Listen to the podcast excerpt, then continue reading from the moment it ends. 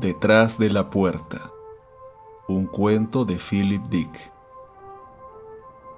Aquella noche, mientras cenaban, él lo sacó y lo puso junto al plato de Doris.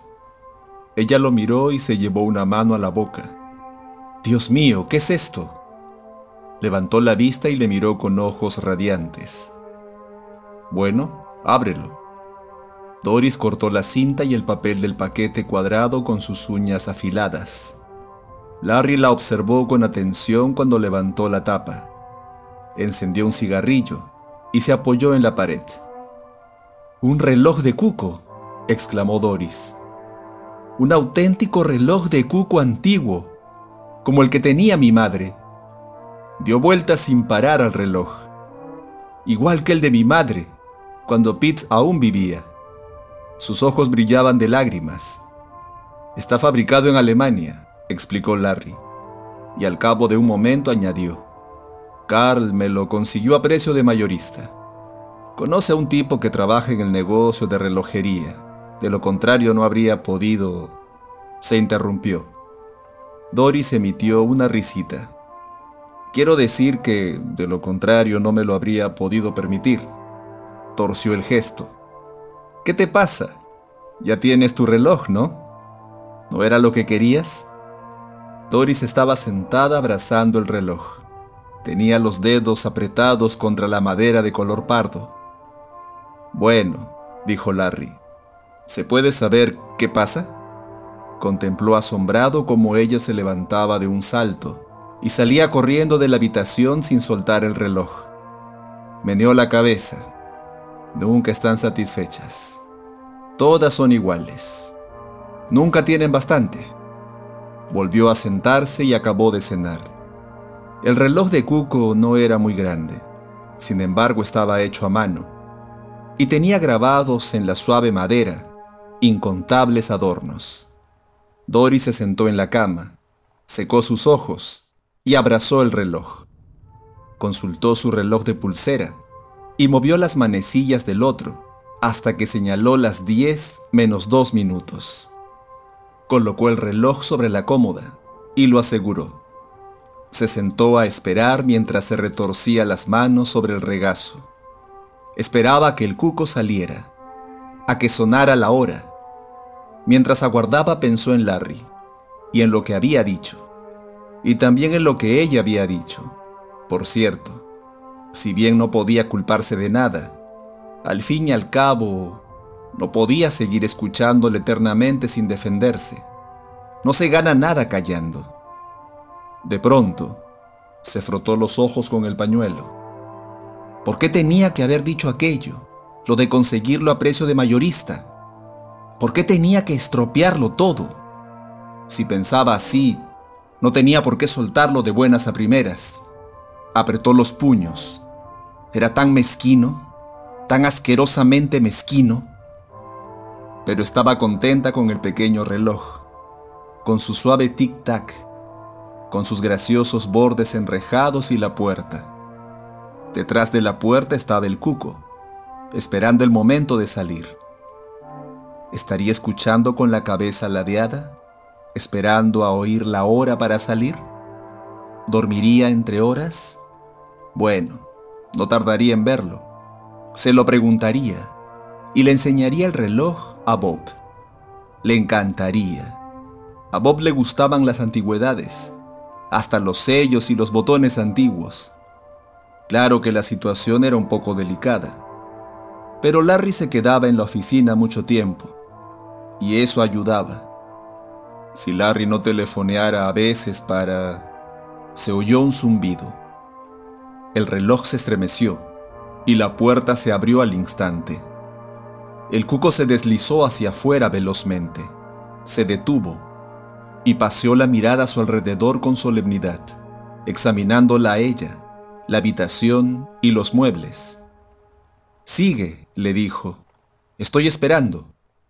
El cuco abrió el pico, zumbó y gorjeó, rápida, rítmicamente. Después, tras un momento de contemplación, se retiró y la puerta se cerró de golpe. Ella estaba maravillada, palmoteó y giró sobre sí misma. El cuco era asombroso, perfecto. ¿De qué forma había mirado a su alrededor, estudiándola, contemplándola de arriba abajo? Le había caído bien, estaba segura.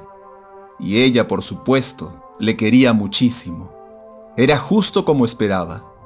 Doris acercó al reloj, se inclinó sobre la pequeña puerta, con los labios casi pegados a la madera. ¿Me oyes?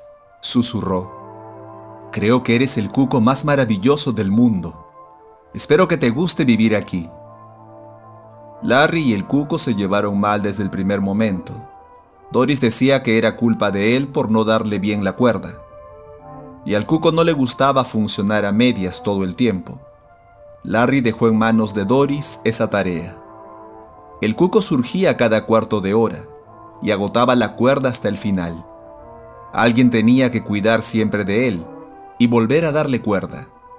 Doris hacía lo que podía, pero se olvidaba muchas veces. Entonces, Larry arrojaba el periódico con un gesto premeditado de cansancio. Se levantaba y entraba en el comedor, pues el reloj seguía colocado sobre la repisa de la chimenea. Lo bajaba y le daba cuerda, y sin descuidarse nunca de apoyar el pulgar sobre la puerta. ¿Por qué apoyas el pulgar sobre la puerta? Le preguntó Doris en una ocasión. Es lo que se debe hacer, ¿Estás seguro? preguntó ella levantando una ceja. Puede que sea porque no quieres que salga cuando estás tan cerca. ¿Por qué no? Quizá le tienes miedo. Larry rió. Devolvió el reloj a su sitio y quitó el pulgar con cautela. Aprovechó que Doris no le miraba para examinarse el dedo. Todavía se veía la marca del corte sufrido en la yema. ¿Quién o qué le había picoteado? Un sábado por la mañana, cuando Larry se encontraba en su oficina, ocupado con unas cuentas especiales muy importantes, Bob Chambers se acercó a la entrada y tocó el timbre. Doris estaba tomando una ducha rápida. Se secó y se puso la bata. Bob entró sonriente cuando abrió la puerta. Hola, dijo mirando a su alrededor. No hay problema, Larry está en la oficina. Estupendo. Bob contempló las esbeltas piernas que la bata dejaba al descubierto. Tienes un aspecto magnífico. Ten cuidado, rió Doris. Creo que no debí dejarte entrar. Intercambiaron una mirada, divertidos y asustados al mismo tiempo. Si quieres, me... empezó Bob. No, por el amor de Dios. Le tomó por la manga. Pero apártate para que pueda cerrar la puerta. Ya sabes que la señora Peters vive enfrente. Cerró la puerta. Quiero enseñarte algo. Aún no lo has visto. ¿Es una antigüedad o qué? se interesó Bob. Ella le tomó por el brazo y le condujo al comedor. Te encantará, Bobby. Se detuvo, con los ojos muy abiertos. Eso espero. Es necesario, absolutamente necesario que te guste. Significa mucho para mí. Él significa mucho. ¿Él? Bob frunció el ceño. ¿Quién es él? ¿Tiene celos? rió Doris. Ven. Un momento después se hallaban frente al reloj, contemplándolo. Saldrá dentro de unos minutos, ya lo verás. Sé que los dos se llevarán muy bien. ¿Qué opina Larry de él?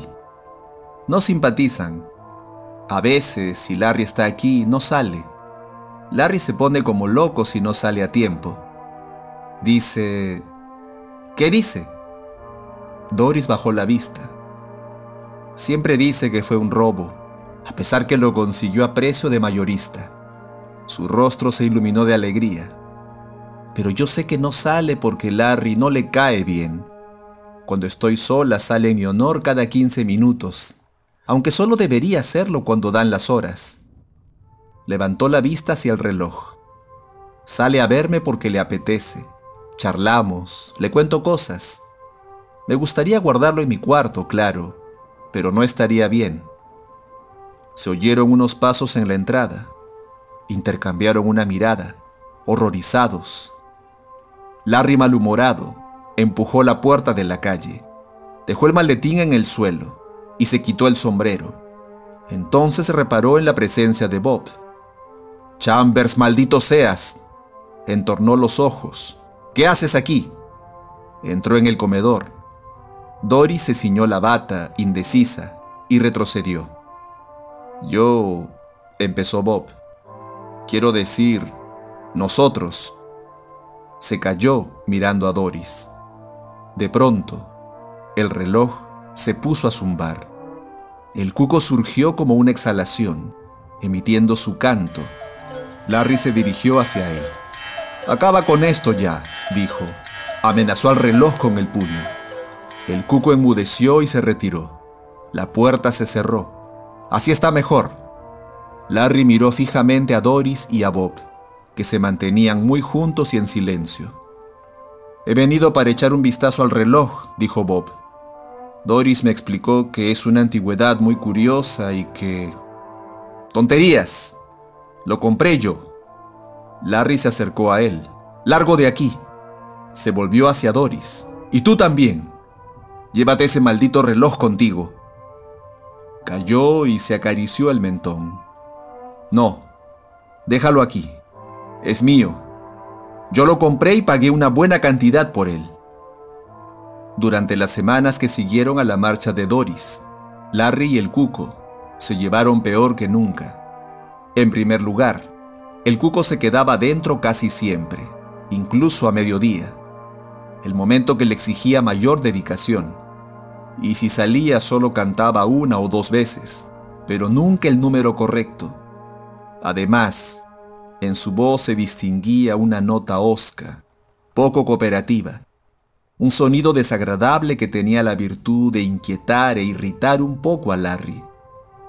Pero seguía dando cuerda al reloj, porque la casa estaba muy silenciosa y tranquila, y le ponía nervioso no oír a nadie merodeando, parloteando o tirando cosas al suelo. Hasta el zumbido del reloj le resultaba consolador. Sin embargo, no le gustaba el cuco, y a veces hablaba con él. Escucha, dijo una noche a la pequeña puerta cerrada. Sé que puedes oírme. Debería devolverte a los alemanes, a la selva negra. Paseó arriba y abajo. Me pregunto qué estará haciendo esa pareja ahora. Ese joven inútil, con sus libros y sus antigüedades. A un hombre no le deben interesar las antigüedades. Es cosa de chicas. Apretó los dientes. ¿No es cierto? El reloj no contestó. Larry se situó frente a él. ¿No es cierto? preguntó. ¿No tienes nada que decir? Miró la esfera del reloj. Eran casi las once. Faltaban unos segundos para la hora. Muy bien, esperaré a las once. Después, quiero oír lo que tengas que decir. Desde que ella se marchó llevas unas semanas muy callado. Sonrió con ironía. Tal vez no te guste estar aquí desde que ella se marchó. Le miró con severidad. Bien, pagué por comprarte. Y vas a salir tanto si te gusta como si no. ¿Me oyes? Las manecillas señalaron las once en punto.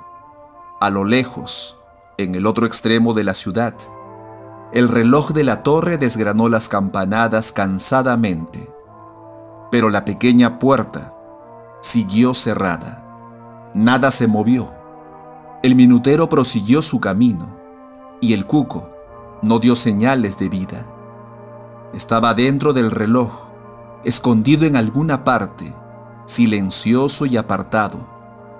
Muy bien, como tú prefieras, murmuró Larry torciendo los labios. Pero no es justo. Tu deber es salir. Todos tenemos que hacer cosas que no nos gustan se dirigió como un alma en pena a la cocina y abrió la enorme nevera reluciente. Mientras se preparaba una copa, pensó en el reloj. No había ni sombra de duda. El cuco debía salir, con Doris o sin Doris. Ella le había gustado desde el primer momento. Se habían llevado muy bien.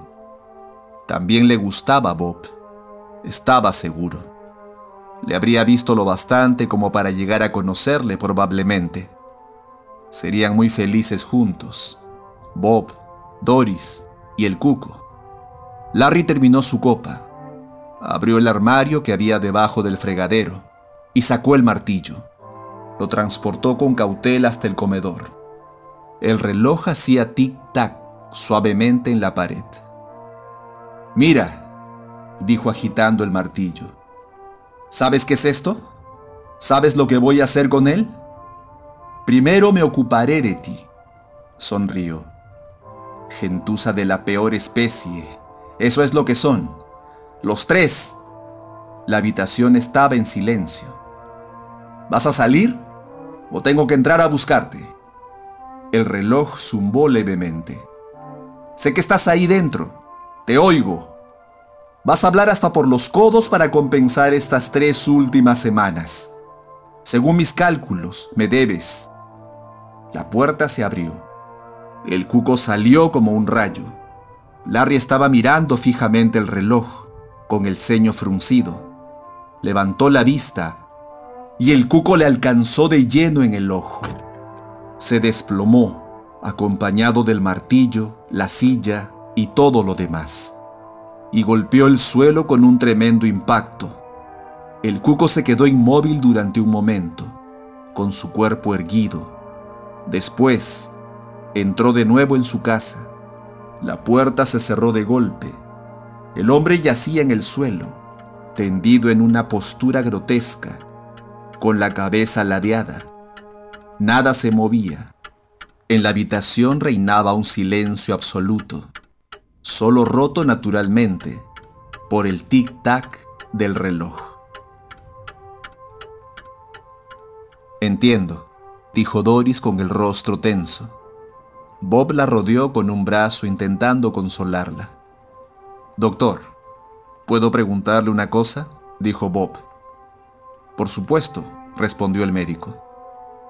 ¿Tan fácil es romperse el cuello al caer de una silla? La distancia al suelo era escasa. Sospecho que tal vez no fue un accidente. ¿Existe alguna posibilidad que haya podido ser un suicidio? El médico se frotó el mentón. No conozco ningún caso de suicidio semejante. Fue un accidente, estoy seguro. No me refiero a suicidio, murmuró Bob para sí mismo, mirando el reloj de pared. Me refiero a otra cosa. Pero nadie le oyó.